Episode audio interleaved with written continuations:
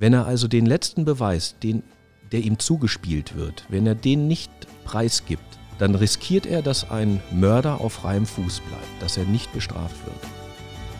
Auf einen Kaffee. Heute mit dem Juristen und Autor Markus Thiele und seiner Lektorin Katrin Drometer. Ein Podcast von Benevento Publishing.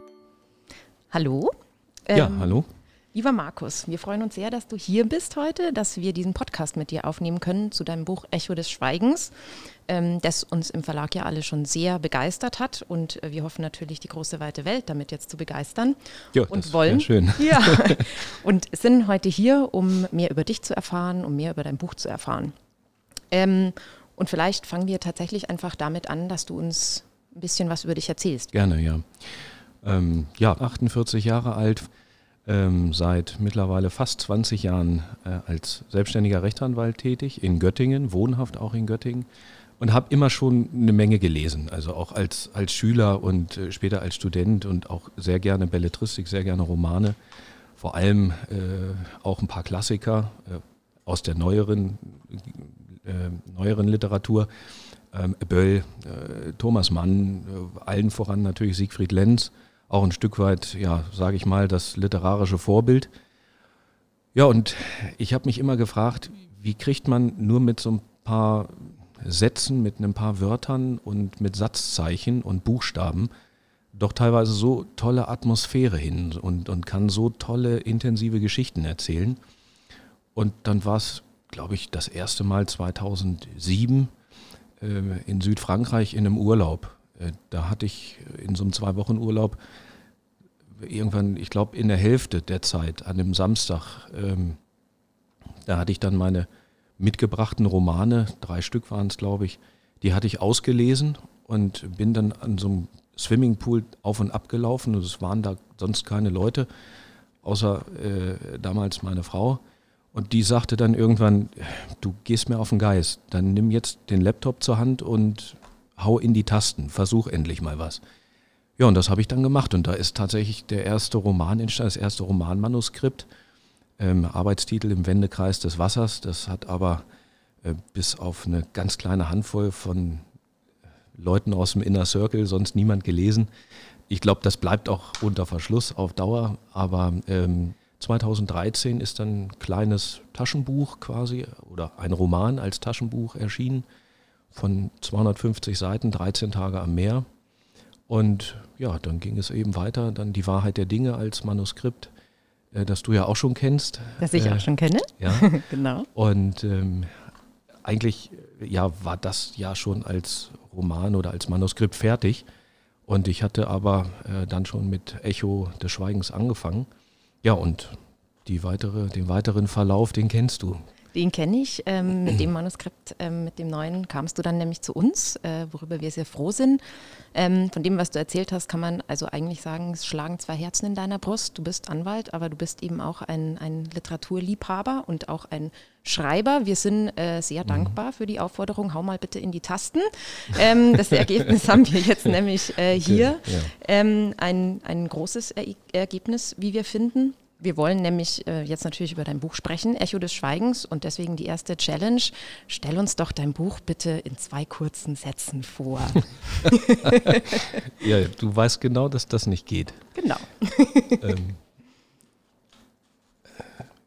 Menschen äh, mit Gewissensfragen, die entschieden werden müssen und dabei im Wesentlichen eine Geschichte, die getragen wird von zwei Personen aus der Gegenwart und zwei Personen in der Vergangenheit, was ganz zum Schluss miteinander verwoben und aufgelöst wird. Das ist eigentlich alles. Das finde ich, ist dir sehr gut gelungen. Okay. Ähm, ich glaube, noch kann sich aber niemand so richtig vorstellen, worum es Nee. tatsächlich geht. Und deswegen steigen wir jetzt am besten direkt ein in dein Buch. Ähm, wir haben das so gestaltet, dass wir kurze Stücke hören von dir, die du vorliest und wir dann ein bisschen drüber sprechen. Gerne. Ähm, und die allererste Stelle, die wir vorlesen, die du uns vorliest, ist direkt der Beginn äh, des Buches, der Beginn des Romans. Okay. Hannes Jansen erhob sich. Der 43. Verhandlungstag hatte begonnen. Der letzte Prozesstag, der Tag seines Plädoyers. Er schloss den obersten Knopf seiner Robe. Im Schwurgerichtssaal des Landgerichts Magdeburg war außer dem Atmen der Zuschauer nichts zu hören. Alle Augen waren auf eine einzige Person gerichtet. Janssen. Janssen wandte sich zu seinem Mandanten Kriminaloberkommissar Mike Winkler, der zu ihm aufsah, voller Erwartung. Gekleidet mit weißem Hemd, Ehemann und Vater einer kleinen Tochter, er vermisste sie, Jansen gegenüber redete er von nichts anderem. Staatsanwaltschaft und Mordkommission hatten präzise gearbeitet. Die Indizien gegen Winkler waren erdrückend. Er hatte in jener Nacht Dienst gehabt und als einziger einen Schlüssel zur Zelle besessen, in der der Senegalese verbrannt war. Dennoch, die Indizien würden nicht reichen, nicht für Mord. Es mangelte am letzten Glied der Kette, am entscheidenden Beleg – einer Zeugenaussage oder einer Kameraaufzeichnung. Der Anklage fehlte das Unumstößliche. Hohes Gericht, hob Jansen an, da öffnete sich die Saaltür und seine Referendarin, Regina Kaiser, stand im Raum. Mit rotem Kopf bat sie um Entschuldigung, es sei wichtig. Aus den Zuschauer, äh, pardon, aus den äh, Zuschauerreihen ein Raunen, einer hustete, andere flüsterten, mit den Nachbarn. Jansen ließ unterbrechen. Auf dem Flur gab die Referendarin ihm ein Notizbuch. Die Seiten waren ausgefranst, die Ecken geknickt. Er müsse das lesen von Anfang bis Ende. Es habe entscheidenden Einfluss auf den Prozess. Danke, Markus. Ähm, was wir hier in dem kurzen Stück, das ja der Einstieg in den Roman ist, hören, ist tatsächlich der Aufhänger, die Grundthematik, die Grundhandlung des, des Buches, der, des Romans. Ähm, es geht um einen Prozess. Ein Polizist ist des mutmaßlichen Mordes angeklagt. Ähm, er wird dessen bezichtigt, dass er einen inhaftierten Asylbewerber ermordet haben soll. Das hat einen wahren Hintergrund. Es gibt ja. einen wahren Rechtsfall, einen Justizskandal, kann man sagen. Was sehr interessant ist, vielleicht magst du da kurz erzählen, worum es da genau ging und wie du da drauf kamst. 2005 ist im Polizeigewahrsam ähm, in Dessau ein äh, Schwarzafrikaner aus Sierra Leone an Händen und Füßen gefesselt in einer gekachelten Zelle ähm, auf einer Matratze, die einen feuerfesten Untergrund hatte oder einen, einen Bezug hatte, ähm, bis auf die Knochen verbrannt. Und es gab auch damals schon ähm, verschiedene Prozesse gegen die einzelnen Polizeibeamten gegen, die, äh, gegen den Dienststellenleiter unter anderem. Das ging dann in die Revision zum Bundesgerichtshof, der verwies die Sache wieder zurück an das Landgericht in Magdeburg und äh, also eine riesen, ein Riesenprozess durcheinander. Und dem Ergebnis ähm, gab es für den Dienststellenleiter gerade mal äh, wegen unterlassener Hilfeleistung eine Geldstrafe von sage und schreibe irgendwas so knapp über 10.000 Euro. Und die beiden Polizeibeamten, die damals äh, Dienst hatten, und die auch in der Tat äh, Zugriff äh, auf, auf, auf die Person und diese Gewahrsamszelle hatten, äh, die sind bis heute frei, die sind auf freiem Fuß und, und sind eben auch freigesprochen worden. Und das hat auch beim Bundesgerichtshof in der letzten Instanz hat das auch gehalten.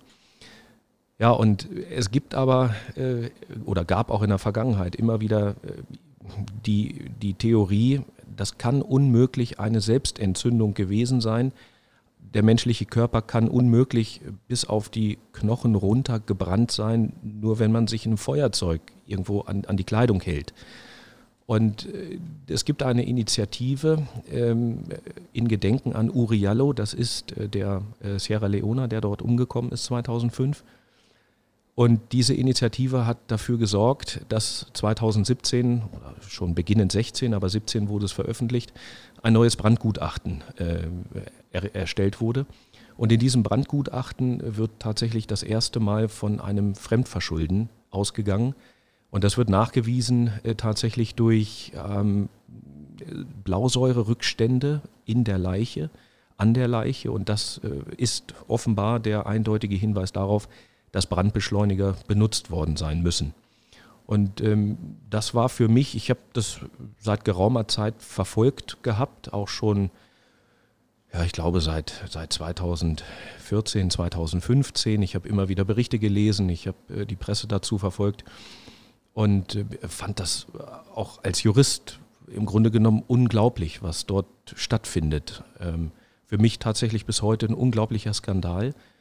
Ähm, und das äh, hat mich ja dazu gebracht zu überlegen, wie, wie ist es aus meiner Sicht am logischsten?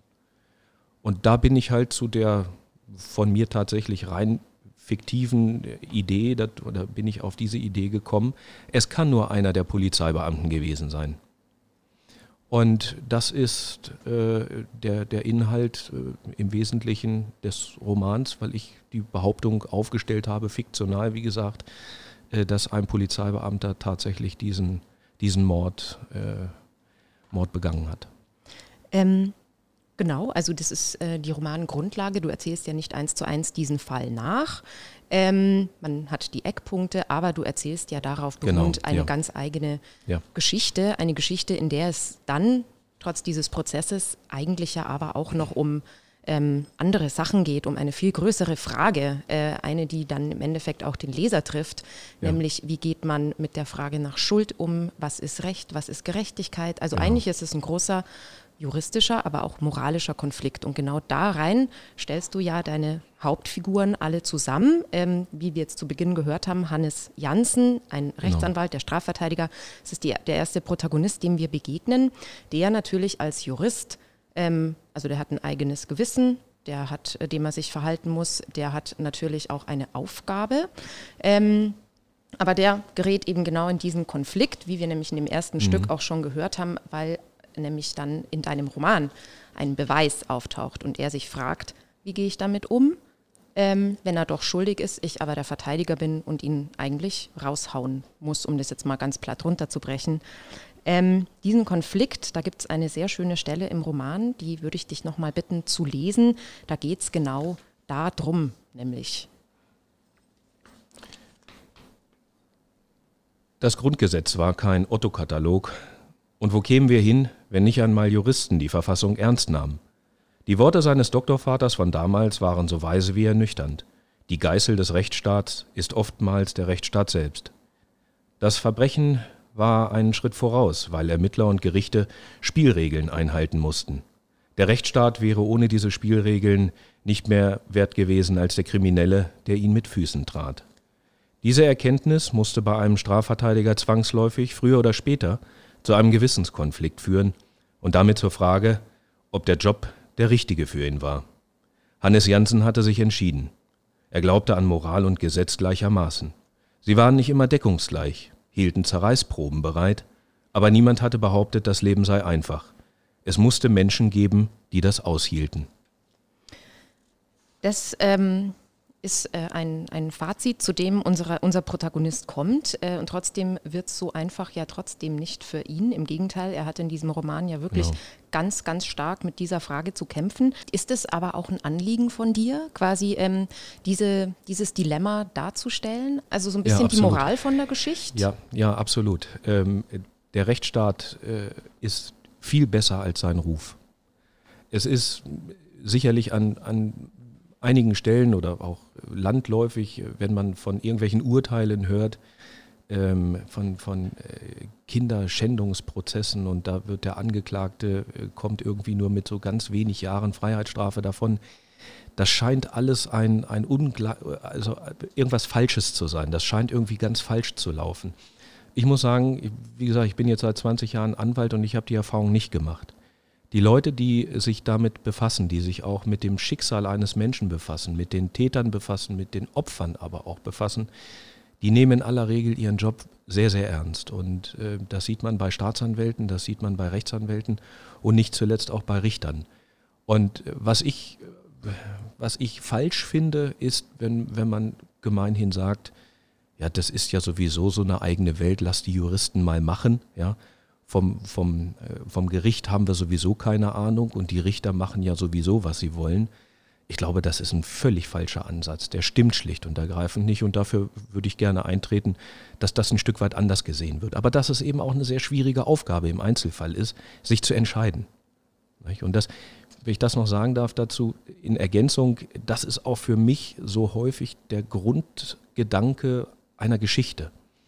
Siegfried Lenz hat mal gesagt, äh, ich brauche Geschichten, um die Welt zu verstehen. Finde das eigentlich sehr, sehr schön. Das, das passt wunderbar. Und ich brauche diese Geschichten vor allem insofern, als ich einen Konflikt haben möchte. Und ich möchte wissen, wie verhält sich die Figur, die ich in diesen Konflikt schicke? Was tut sie? Und hier ist jetzt ein Strafverteidiger, der genau weiß, wenn er seine Sache so macht, wie sie rechtlich richtig ist, wenn er also den letzten Beweis, den, der ihm zugespielt wird, wenn er den nicht preisgibt, dann riskiert er, dass ein Mörder auf freiem Fuß bleibt, dass er nicht bestraft wird. Wenn er aber dieses letzte Beweismittel veröffentlicht, wenn er das der Staatsanwaltschaft gibt, dem, dem Gericht gibt, dann ist es sehr wahrscheinlich, dass dadurch eben äh, ein Mörder auch verurteilt wird. Dann hat er, der Anwalt selbst, aber das Recht gebrochen. Dann hat er einen Parteiverrat begangen. Er riskiert eine Straftat, eine, eine Verurteilung wegen einer Straftat. Ähm, und er riskiert natürlich auch seine Zulassung als Anwalt. Und ähm, dieser Gewissenskonflikt, ähm, das war für mich der Grundansatz überhaupt des gesamten Romans zu überlegen, wie, wie würde ich mich entscheiden in der Situation. Und ich habe ja eine Entscheidung getroffen, aber die wird hier natürlich nicht verraten. Die wird hier nicht verraten, genau. Ähm, genau, also der Anwalt Hannes ähm, mit diesem Konflikt, ähm, der tritt als erstes auf im Buch.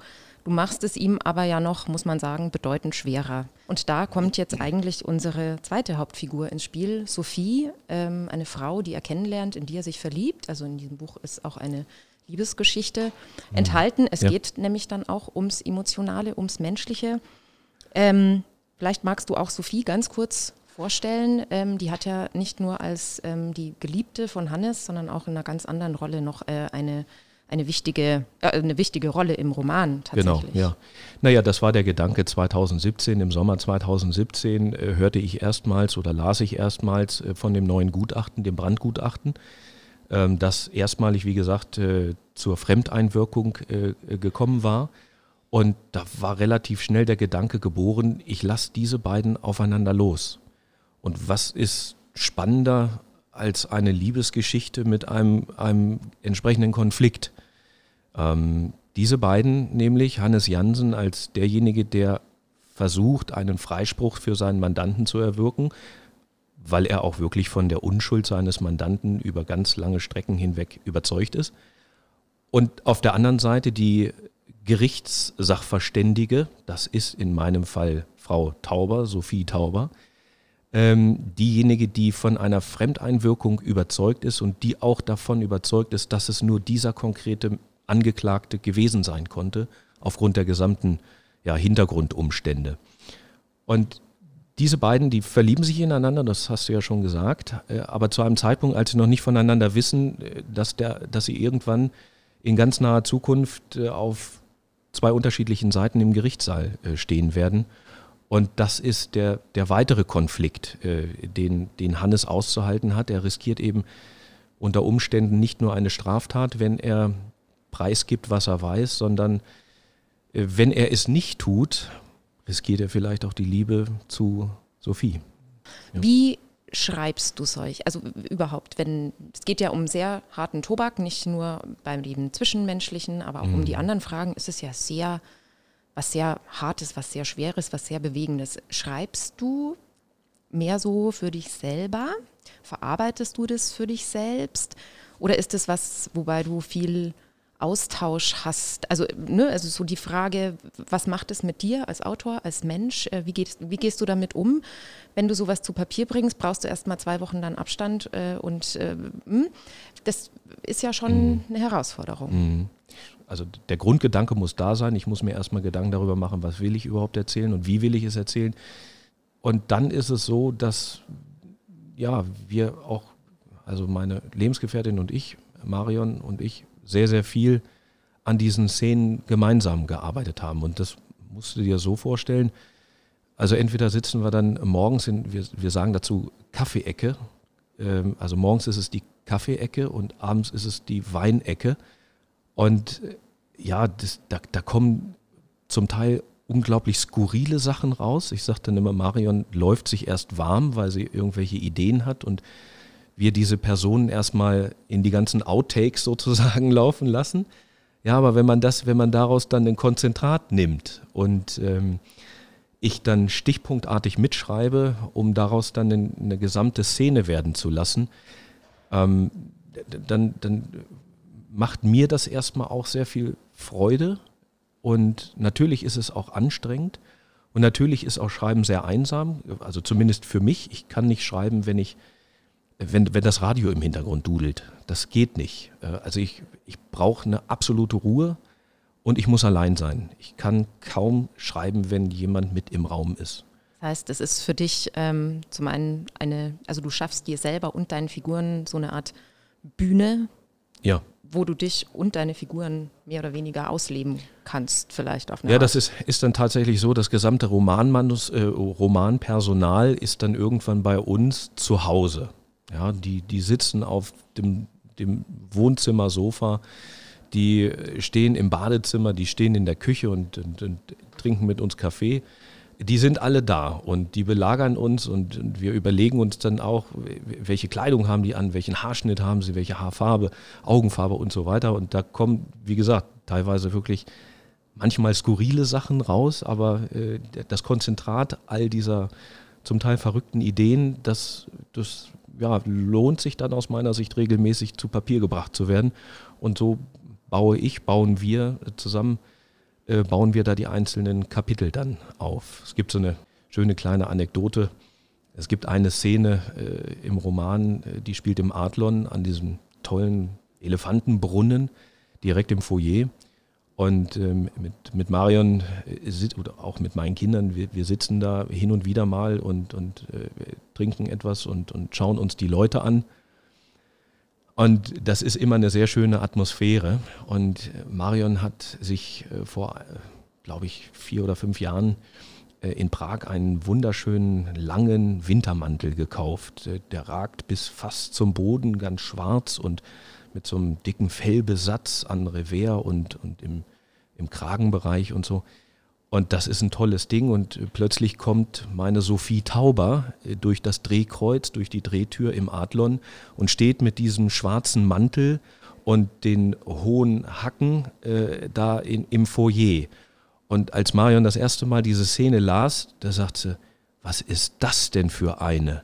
Wieso trägt die denn um Himmels Willen meinen Mantel? ja, das ist also, und von diesen Szenen gibt es jede Menge. Da ist natürlich auch eine Menge von mir, von uns mit drin. Das sind Alltagsszenen, die sind manchmal witzig, manchmal traurig.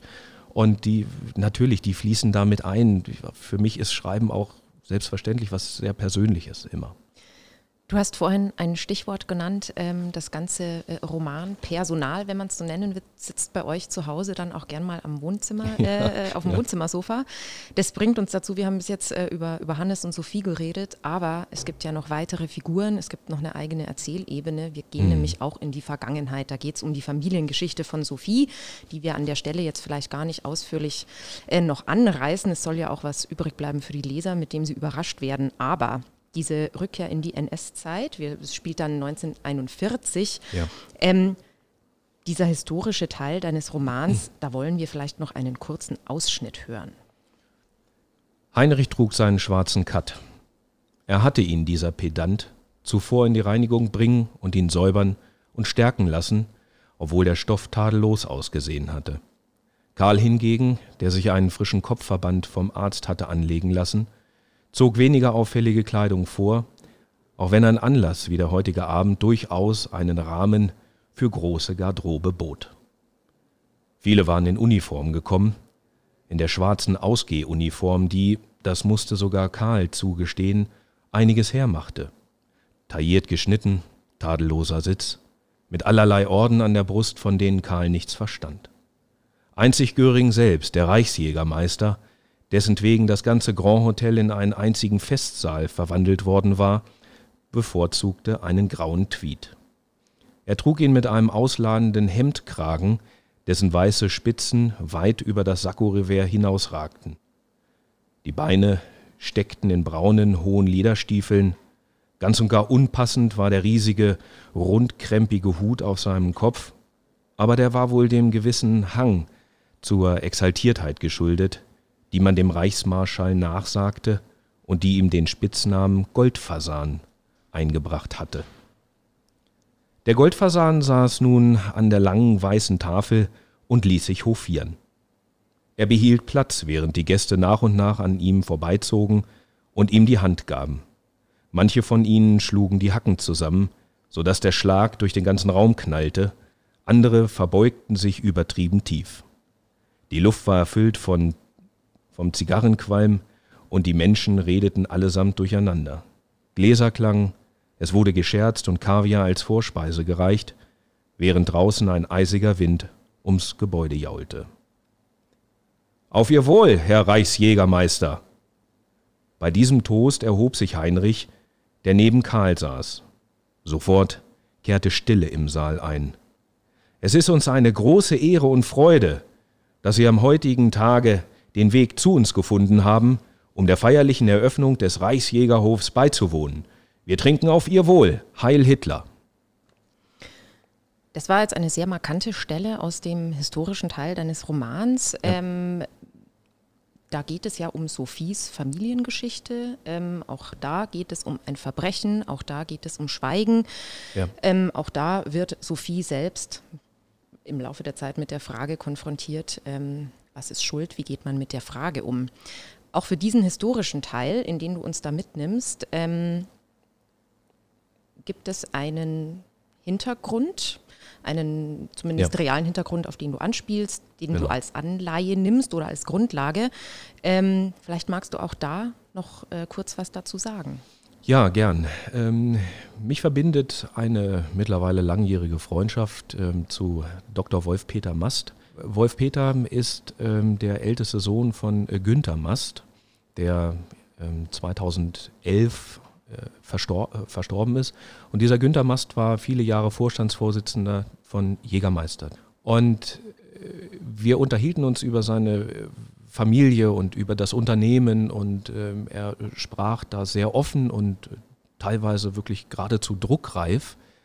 Und er schilderte mir von den Auseinandersetzungen, äh, die sein Großvater und dessen Bruder miteinander äh, hatten. Und genau das fand alles zu einer Zeit statt, als gerade Nazi-Deutschland äh, immer dunkler wurde und ähm, ja, diese beiden äh, Brüder von damals, das sind die realen Personen, an ja, die, die ich äh, genommen habe und an, an die ich mich so ein ganz klein wenig anlehne, was äh, die äh, fiktionalen Hintergründe meines Romans anbetrifft, wenn wir in der Vergangenheit sind. Wir merken, in diesem Roman steckt wahnsinnig viel drin. Es steckt realer Hintergrund drin, es stecken große Fragen drin, große Konflikte, mit denen der Leser ähm, selber konfrontiert wird. Am Ende des Buches muss man sich nämlich selber ganz tief ins Gesicht gucken, wie man diese Fragen, diese Konflikte selber beantworten würde. Was war denn zuerst da? So die, diese Art von Konflikt, dieses Thema oder diese, diese Hintergründe, wie kam das eigentlich zusammen? Wie gesagt, ich hatte ja immer diesen Uriallo-Fall, die Berichterstattung äh, und, und mein Kopfschütteln. Das, haben mich ja, das, das hat mich ja alles äh, über einige Jahre begleitet. Und das war eigentlich der Ausgangspunkt dieses Romans, dass ich gesagt habe, das ist alles so skurril und so fragwürdig, was, was sich ja tatsächlich in diesem Fall dann doch unser Rechtsstaat auch gönnt. Das ist aus meiner Sicht wirklich ein riesengroßer Justizskandal. Wenn ich auch eingangs gesagt habe, ich halte sehr viel von unserem Rechtsstaat, muss man hier doch sagen, dass er aus meiner Sicht schlicht versagt hat bis heute. Äh, und das ist 14 Jahre später noch immer nicht aufgeklärt, dieser Mord. Und so wie es ausschaut, wird er auch nicht mehr aufgeklärt werden. Und das war der Ausgangspunkt ähm, für ja, den, den zentralen Konflikt in der Gegenwart. Ähm, das schien mir aber, sagen wir mal, als, als alleiniger Strang einer Erzählung zu wenig. Und parallel dazu hatte ich, wie gesagt, immer mit, mit Wolf-Peter Mast drüber gesprochen. Der sagte am, am Ende, Darüber müsstest du mal einen Roman schreiben. Ja, dachte ich. Ja, das ist eigentlich auch eine tolle Idee. Und dann habe ich da angefangen, mir Gedanken zu machen und die ersten Kapitel zu schreiben, die ich auch mit ihm gemeinsam äh, dann diskutiert hatte. Ähm, aber das wiederum war mir auch zu wenig. Und ich weiß es nicht mehr genau, ob ich mir das selbst erdacht habe oder ob das wieder mal in einem unserer ja schon berühmt und vor allem berüchtigten Gespräche mit Marion zusammen äh, dann kam. Äh, irgendjemand war jedenfalls auf die Idee gekommen, diese beiden Stränge zusammenzuführen. Diese beiden völlig zunächst mal auf, auf erste Sicht gar nicht zueinander passenden Geschichten so miteinander zu verweben, dass ein einheitlicher Text draus wird. Und da war eine Idee geboren und als die erstmal da war, da ging es mit dem Schreiben relativ schnell, muss man sagen, ja. Das Ergebnis ist ein Roman, den ich jedem wärmstens empfehlen möchte, weil es ein Buch ist, das einen nicht mehr so schnell loslässt. Ich habe es ja mehrfach gelesen und es ging mir mhm. jedes Mal so, dass ich mit Gänsehaut da gesessen habe. Vielen Dank, lieber Markus, für das Gespräch über dein Buch. Ähm, es hat mir große Freude gemacht. Ich danke ähm, dir. Wir haben zum Abschluss, unser Podcast heißt mit einem auf einen Kaffee mit Markus Thiele heute. Mhm. Wir haben zum Abschluss drei kurze Fragen, die man auch, wir haben jetzt viel gesprochen, mega kurz beantworten kann. Okay. Erste Frage. Welches Buch hat dich am meisten beeinflusst? Die Deutschstunde von Siegfried Lenz. Welches Buch hast du zuletzt verschenkt? Kaffee und Zigaretten von Ferdinand von Schirach. Letzte Frage.